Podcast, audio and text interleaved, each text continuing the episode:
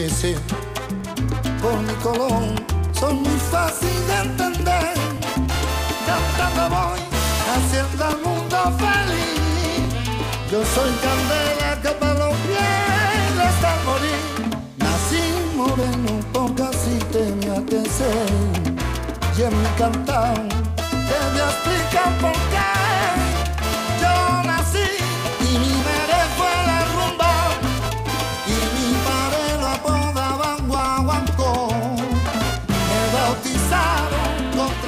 Y a su padre le apodaban Guaguancó. ¿vale? Guaguancó nos va a explicar ahora si.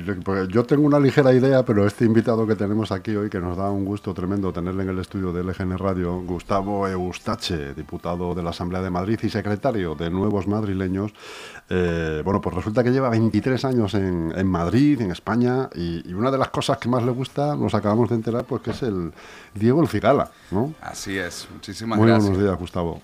Muchísimas gracias. Un honor y un privilegio estar aquí con ustedes hoy compartiendo en LGN Radio. Así que, que bueno, aquí estamos.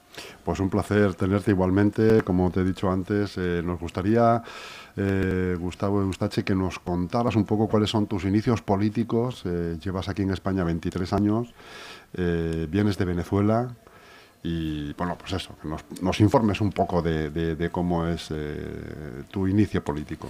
Pues como decía, lo primero es que la gente sepa que prácticamente todos los días nacen españoles y madrileños en el mundo. Eh, mi madre es madrileña, pero tuve el privilegio ¿no? de nacer en Caracas, en Venezuela. Y bueno, hace 23 años, por razones obvias, no, nos tocó regresar aquí, ¿no? a la tierra de, de, de mi madre. Y empecé en la política, pues imagínate, en Galicia. Yo me caso con una gallega, sigo felizmente casado, y, y en Galicia es donde yo, yo empiezo ¿no? a, a incursionar en la política, empiezo eh, a conocer ¿no? cómo era la estructura eh, política tanto en España como en la comunidad autónoma de, de Galicia, que obviamente comprende cuatro provincias y bueno, luego tiene allí una figura que aquí en Madrid no es tan conocida como son las diputaciones ¿no? y, y otras historias. Entonces, bueno, empecé a, a formarme, a militar allí en el Partido Popular. Mis primeras experiencias obviamente fueron ser las, los ¿cómo se llama? interventores y apoderados ¿no? del Partido Popular en las primeras elecciones allí en el, municipio que estaba yo, directamente en la provincia de Orense. Y luego por motivos laborales me traslado a Madrid en el año 2010 y ya lo que hago es transferir mi afiliación de allí a aquí y es do- cuando empiezo ya en Madrid a ser eh, un militante y el activismo, ¿no? Siempre vinculado al activismo político eh, de oposición al régimen de Venezuela aquí también. Te formas como, como militante de base en el PP, Totalmente. donde llevas como 12 años afiliado. Exactamente. Y eh, bueno, a día de hoy diriges la Secretaría de Nuevos Madrileños eh, eh, del Partido Popular. Eh, eh, cuéntanos en qué consiste esta Secretaría. Bueno, esta secretaría fue eh, un tímido inicio que hubo en el periodo de Esperanza Aguirre, en el cual se dio cuenta que, que había una masa de población importante llegando y que, y que obviamente pues había que hacer algo para integrarles cuanto antes, ¿no? Pues ese testigo lo recoge unos años después la presidenta Isabel Díaz Ayuso y confía en mí, ¿no? Me da, la, me da su confianza para poder llevar adelante la labor de representar y dirigir esta secretaría. Esta secretaría nace con una eh, función principal, que es la de promover y fomentar la participación de todos los nuevos madrileños en la política. Teníamos datos donde eh, muchísimas personas habían llegado de muchísimos países hace ya casi 20 años, es decir, ya nacionalizados españoles con segunda generación de españoles, pero que realmente ni entienden, ni les interesa, ni participan en la política. Entonces esa fue una de las inquietudes que, que yo le propuse al, al partido y a, y a la presidenta, y lo primero era eso, ¿no? Acercarlos, tanto nosotros los partidos políticos a ellos como ellos a los partidos políticos, porque creemos que mientras más información y más formación tengan, pues mejor va a ser ¿no? la calidad tanto de los políticos como de los ciudadanos que vamos a tener.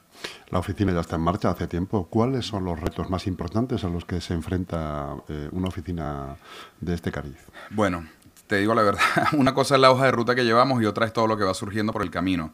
Eh, las que muchas veces obliga a salirse ¿no? de esa hoja de Totalmente, ruta. totalmente. Por ejemplo, eh, te llama la comunidad rumana y te cuenta que ellos tienen pues una serie de iniciativas o una serie de dificultades, pues ya te toca eh, darles prioridad, ¿no? Eh, luego te llama la comunidad colombiana o la argentina o la venezolana, que precisamente estamos ahora en estos temas. El, ahora tenemos tres prioridades. La comunidad ecuatoriana, que va a unas elecciones ahora a mediados de octubre, pero es que la semana siguiente son las generales en Argentina. Y también ese mismo día son las primarias de Venezuela. Entonces, imagínate cómo, cómo estamos, ¿no? A eso súmale la cantidad de, de trabajo que nos piden eh, personas que simplemente por desconocimiento, el no conocer la administración ni a quién recurrir, pues claro, su, su primer auxilio soy yo. Eh, en una red social, oye, aquí tenemos al, al diputado latino, como me llaman, ¿no? O, o, al hispanoamericano este que es nuestro, a ver, que nos ayude él y que nos explique un poco. Entonces, bueno, entre redes sociales y el equipo de la Secretaría, esto es algo que obviamente solo no puedo hacer y que desde aquí aprovecho para agradecer el trabajo tanto de Joaquín, Romario, eh, David y bueno, todos los que están allí conmigo, Marius también. Eh, Abuy, tenemos muchísima gente de distintas nacionalidades que llevan aquí pues, 20, 30 años ya y, y, siempre hemos hecho este trabajo, nos conocemos de haber militado en el partido juntos y que bueno, que ahora nos podemos encontrar en un espacio ya propio nuestro para poder aportar a Madrid y a España desde lo que somos y representamos. Eh, entiendo que les echáis una mano en todo lo concerniente, por ejemplo, como has mencionado, lo de las elecciones de los países, pues cómo tienen que votar, cómo hacerlo con seguridad, eh, los plazos, ¿no? Eh, fíjate, hay países que tienen convenio con España y entonces, claro, sus ciudadanos, siendo extranjeros con NIE, votan las municipales. ¿Ok? Entonces, una persona que me dice a mí, oye, yo eh, llevo aquí toda la vida, pero no soy español todavía, pero tengo el NIE, pero mi país tiene convenio. ¿Cómo hago para inscribirme para poder votar al alcalde o al candidato nuestro en Leganés, por ejemplo? Pues bueno, ese fue un trabajo que tuvimos que hacer, explicarles a ellos cómo tenían que ir a inscribirse en el ayuntamiento, los plazos de tiempo que hay, porque son unos plazos muy cortos y evidentemente pues el que no, no se inscriba en ese periodo pues queda fuera de la oportunidad, ¿no? Y ahora nos va a tocar prácticamente otra vez lo mismo, por eso te digo, tenemos una hoja de ruta, pero es que nos van surgiendo... que ir saliendo constantemente. El año que viene tenemos elecciones europeas, tenemos un grandísimo número de hispanoamericanos que tienen pasaporte europeo. Entonces, entre la comunidad rumana, que ya tienen hijos españoles que les han nacido y que tienen que prácticamente eh, inscribirse para votar por España y no por Rumanía, porque claro, al ser dos estados de la Unión Europea, tienes que decantarte por uno. Luego está la otra parte nuestra, que son los hispanoamericanos, que tienen pasaporte italiano, portugués, francés, alemán o, o polaco. Bueno, pero Gustavo, di- discúlpame, en este caso el hijo votaría por España, ¿no? Y el padre a lo mejor por Rumanía, sí. Exactamente. ¿no? El padre tiene la opción de elegir. De El padre puede decir si va vota por Rumanía o por no. España. No, el hijo ya El hijo si, es tiene, si tiene DNI, vota ya directamente por España. Pero el padre sí tiene la opción de elegir. Entonces, como es un voto lo que cuenta, tú tienes que decir si vas a votar a tu candidato en Rumanía o vas a votar por los candidatos en España. Que luego también tenemos otra historia nosotros. El PP Europeo es el partido más grande de Europa, con lo cual pues es un poco decir, bueno, pues voto por allí voto por aquí, pero el voto queda donde queda. Oye, tenéis, por cierto, además, en breve, en unos días, un reto de los más importantes, imagino, en los que, de los que se tiene que ocupar mm, especialmente tu negociado, que es el día de la fiesta de la hispanidad. Esa es la fiesta de nuestro pueblo, como digo yo. Aquí, cuando llega el verano, pues todos se van a sus pueblos, ¿no? Y luego estamos nosotros, los, hispanoamericanos, en el medio, ¿no? Que, que nos queda difícil ir a nuestros pueblos y, y, bueno, Madrid nos ha adoptado, ¿no? Como, como nuestro pueblo. Pero esta es la, la semana de la celebración nuestra como lo que somos, ¿no? Como, como esa gran comunidad que, que la historia permitió unir y es ser hispanos, ¿no?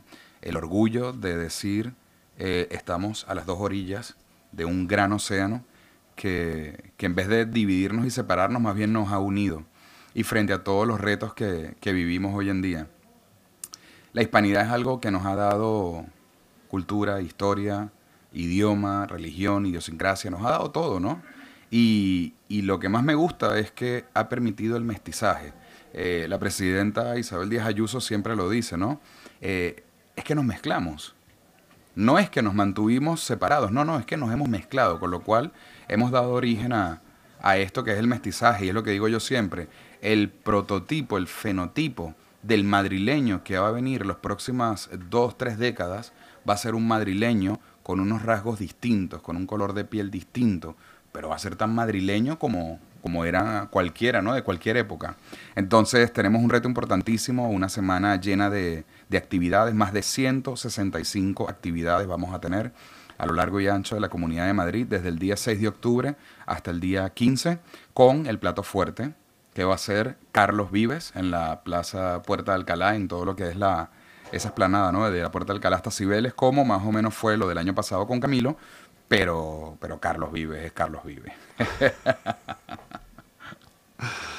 Otro tema, otro tema que seguramente te, te, interesa mucho por, por, lo que te toca, por lo que has vivido, eh, eh, es el tema de la investidura. Todo lo que está pasando en estos días en España con la investidura fallida del Partido Popular de Núñez Feijóo y la que presumiblemente, mm, aunque todavía es cierto que tenemos que estar muy atentos a las noticias que van saltando porque eh, Pedro Sánchez no las tiene todas consigo todavía, por mucho que se quiera proclamar que sí, que está todo controlado, pero la impresión que da a, simple vista es que realmente no todo es así. Mira, lo que estamos viviendo estos días para mí es algo prácticamente inédito, ¿no? En, como has dicho al principio, en 23 años que llevo en este país, yo no había visto, ¿no? Ni, vivido algo así. Y sí, sí estamos bastante preocupados eh, porque muchos de los que venimos de países donde, donde vimos cómo se terminó dando origen a, a esto que hoy estamos viendo aquí, eh, ya tenemos ciertas alertas o alarmas que nos van saltando en la medida que van eh, transcurriendo los hechos. Y la gran sorpresa es esa, que ahora resulta que entonces Pedro Sánchez no tiene los apoyos, pero entonces, ¿qué fue lo que nos estuvo contando todo este tiempo, no? Eh, me pareció falta de, esa cortesía parlamentaria, ¿no? Y de, de, poco decoro el no haber querido debatir con Feijóo en su investidura me pareció que no, que no estuvo a la altura, ¿no? que no fue caballero.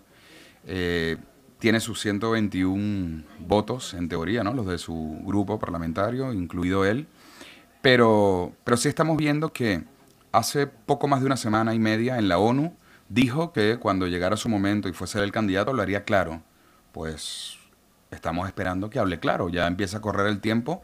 Ahora tiene el tic-tac, tic-tac él encima y no, no habla claro. Entonces, eh, eso, aunado a ya lo que hemos conocido de la trayectoria de él, pues nos da poca confianza. Y lo otro que digo yo, em, Sumar, eh, que era supuestamente su, su, gran aliado y que ya lo tenía completamente cerrado, que comprende más de 15 partidos, como esos allá adentro empiecen cada uno a pedir lo que se le ocurra, es que no es que va a ser imposible, es que no va a llegar a nada. Eh, el PNV lo mismo, supuestamente estaba todo muy claro con ellos, ahora resulta que tampoco. Y lo que digo yo, cuál es el mensaje que quiere transmitir Pedro Sánchez o el PSOE de Pedro Sánchez. Que cualquier persona que quiera amnistía, el camino es crea un partido, consigue un escaño y trata de que ese escaño sea indispensable. Esa es la solución a, tu problema. Ese es el mensaje que realmente ellos quieren dar. A mí me parece gravísimo. Bueno, ya no solamente la amnistía, también aparentemente un referéndum que es la, última jugada que ha, salido a la palestra. es, que, es que, claro, él ahora trata, como quien dice, de desenfocar la amnistía, ¿no? Que le ha calentado un poco la... Le ha subido mucho la temperatura para llevarlo ahora al referéndum. Pero que igual es una estrategia también, porque, porque mm, enfocando, como tú dices, la atención en un referéndum, te cuela una amnistía. Totalmente, claro, porque es como, como decir, bueno, ahora me voy a otro tema un poco más grave para que este ya no sea del grave y baje un poco la categoría. Estrategia total. Ahora, lo que sí digo yo es algo si tenemos una constitución y es clara, ¿por qué no hacemos lo que hay que hacer? Si realmente se quiere un referéndum, bueno, pues vamos a hacerlo como dice la constitución y tenemos que decidir y votar todos. Eso es lo suyo. Ahora, si no votamos todos, entonces ya empezamos otra vez a ser ciudadanos de primera y de segunda. Pero ellos venían con un discurso de que nosotros éramos los que habíamos creado esas desigualdades y ellos venían a darle igualdad. Pero ¿cuál es la igualdad? Que hoy un ciudadano tiene más privilegios que otro. Esa es la igualdad de la que nos hablaba la izquierda pues entonces no hemos avanzado nada y nos han engañado. Tú además has, vivido la etapa, la etapa dura de Chávez eh, y no sé si hay ciertas similitudes con, lo que está pasando aquí o, con lo que puede llegar a pasar. Una de las cosas que me parece grave es que no terminen de llamar por su nombre lo que hay que llamar. Lo que pasó en el 2017 en Cataluña fue un golpe de Estado. Y hay que llamarlo como se tiene que llamar. Yo viví los dos golpes de Chávez en Venezuela. Yo era un niño de poco más de 10 años. La situación que yo recuerdo es el estar tumbado en el suelo del piso donde yo vivía, con mi madre por encima, con toda nuestra familia por el suelo, escuchando los disparos abajo en la calle, las tanquetas y los sucois del ejército pasando cerca del edificio, que para un niño de poco más de 10 años no sabía que cuando un avión pasa a esa altura rompe la barrera del sonido. Y yo lo que creía era, están soltando bombas, porque es que el estruendo es feroz. Entonces, con ese recuerdo de dos golpes de Estado que yo viví en el mismo año, uno con Chávez al mando y el otro él dirigiéndolo desde la cárcel, cuando veo lo de Cataluña yo digo, aquí lo que faltaron fueron los tanques y los disparos, pero el golpe de Estado es el mismo. Entonces, yo digo, ¿qué más tiene que pasar? ¿Qué más necesitamos ver para darnos cuenta de lo que aquí ha sucedido? Un señor que llega y dice, declaro la, la independencia y a los 15 segundos la suspendo ¿Qué es lo que va a hacer ahora Pedro Sánchez? Lo mismo. Les va a dar la amnistía y a los 15 segundos la suspende. Y luego se mete en un maletero y sale corriendo. ¿Qué es lo que podemos esperar? Nosotros queremos que por una vez, en los cinco años que lleva gobernando, diga algo y que lo haga. Eso sería lo ideal. Gustavo, tú que estás en, el, en la órbita de, de Isabel Díaz Ayuso, ¿cómo es trabajar con ella? Bueno, la presidenta es un fenómeno, es un fenómeno político y social. Eh, Isabel Díaz Ayuso ha, conectado con gente que, nunca pensó que, le iba a interesar la política ¿no? Y, que, y que no iba a saber lo importante que era. La región de Madrid es una región afortunada de tener a, a la presidenta Isabel. Una presidenta que, que siente y que le duele tanto España lo que está pasando en España que, lo puedes ver en su actitud, eh, en su lenguaje corporal, en, cada gesto, ¿no? Yo que la puedo ver cada, cada jueves en los plenos allí en la asamblea. Y, te das cuenta que, es una mujer que, está sufriendo como, como todos los que estamos viendo lo que está pasando ahora. Primero, porque es una luchadora, eh, es una mujer que se ha echado Madrid en los hombros en un momento tan complicado como fue la pandemia, teniendo un gobierno en contra, que, yo creo que, esas son situaciones que pocos líderes pueden soportar, ¿no? Y ella, sin embargo, acertó. Eh, la cantidad de connacionales, por llamarlos de alguna manera, ¿no? Compatriotas, hispanoamericanos, o bueno, ciudadanos madrileños, que me decían, yo le agradezco a Ayuso el que no haya cerrado mi negocio de hostelería durante la pandemia y que me permitiera trabajar. Y gente que te dice, yo había votado antes a Podemos y al PSOE, pero es que ahora tengo que votar a Ayuso. Cuando tú te das cuenta de que la calle, desde una persona que anda con una carretilla, que puede ser de origen ecuatoriano, colombiano, pero que lleva aquí toda la vida, y te dice eso, tú dices, no es solamente eh, eh, las élites y las clases altas, ni los empresarios de altísimo nivel. No, es que te lo está diciendo ya hasta la clase obrera también. Entonces, cuando ella llega y conecta con todo tipo de personas, cuando tú te das cuenta que estamos ante un fenómeno. Habida cuenta de este fenómeno, Gustavo, eh, ¿percibes que, por ejemplo, cualquier candidato del Partido Popular eh, como en este caso Núñez Feijó, como los que ha habido anteriormente, ante la eh, imponente sombra de Isabel Díaz Ayuso, la capacidad de arrastre que tiene, el fenómeno que, supone, ¿crees que, puede, que suele o puede haber eh, algún tipo de, decir, hostia, que estoy, o sea, si lo llevamos al fútbol, ¿no? no bueno, sí, que, que soy Cristiano Ronaldo, pero es que aquí está Messi, ¿no? Mira, para gusto los colores. Yo tengo que decir que el Partido Popular ahora mismo tiene una, gran época, una gran generación, donde podemos tener a un Juanma Moreno en Andalucía, donde tenemos un líder a nivel nacional como es Alberto Núñez Feijó, que yo creo que ya ha dejado claro el talante, el nivel ¿no? de político que tenemos ahora con, su puesta en escena en, esta, en este intento ¿no? de, investidura que tuvo, un político de, de los que la gente recuerda que eran los políticos de antes, ¿no?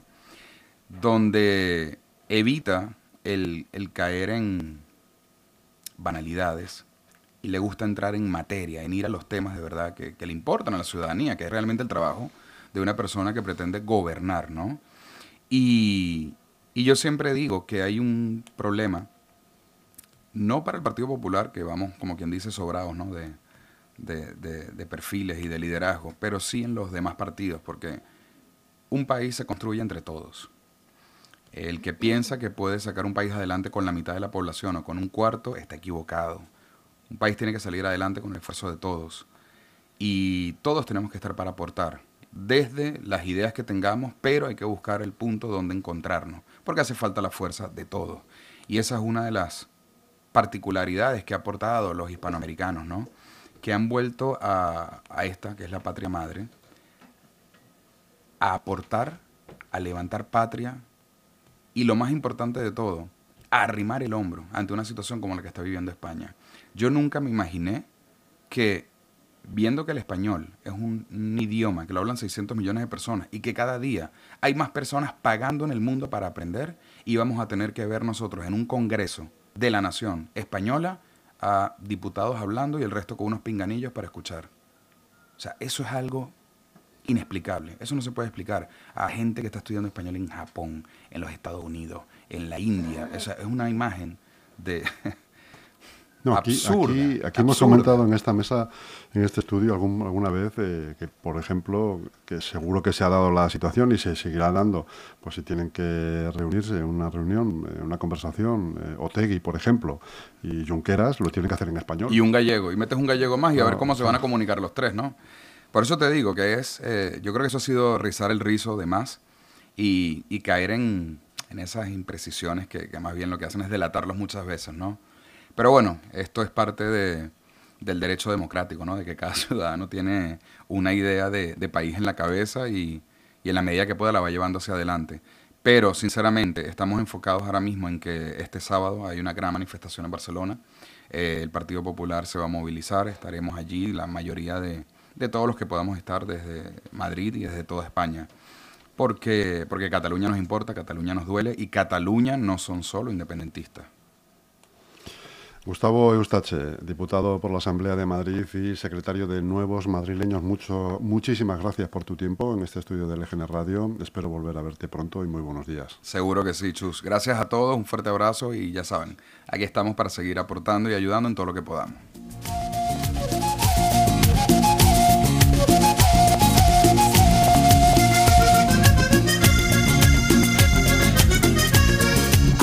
moralito de que el día hacer parranda y fuiste de mañanita, sería de la misma rabia.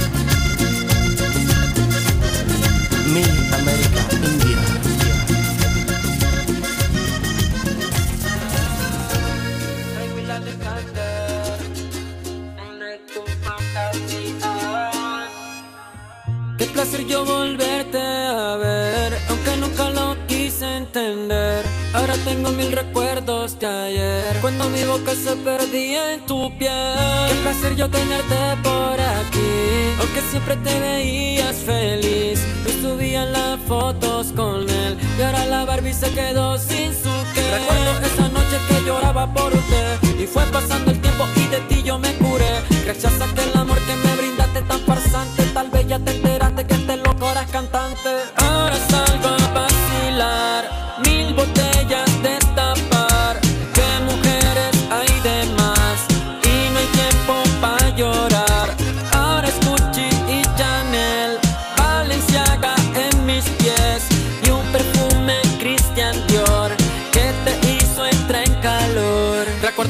Coche ni un tochi, la noche de noche no fue. Llorando en un niño, falta de cariño, el amor de su vida, otro brazo se fue. Mirabas al cielo muy lleno de estrellas, de tape botellas a nombre de usted. Fumando un cigarro dentro de mi carro y encima de un billo escribí aquella canción que escuchaste en la radio, pues la canta alguien llamado Ray Will. El que un día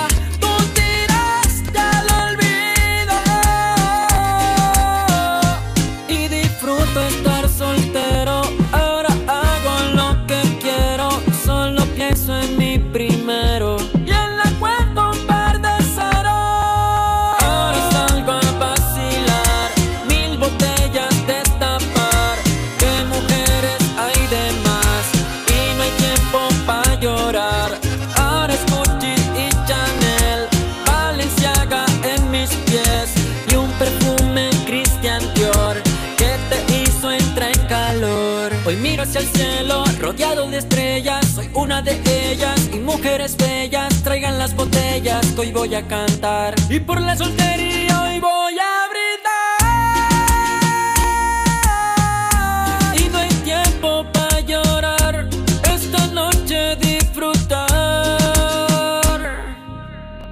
placer yo tenerte por aquí, aunque siempre te veías feliz. Tú subías las fotos con él y ahora la Barbie se quedó sin su que. Recuerdo esa noche que lloraba por usted y fue pasando el tiempo y de ti yo me curé. Que el amor que me brindaste tan farsante, tal vez ya te enteraste que este loco eras cantante. Ahora salgo a vacilar,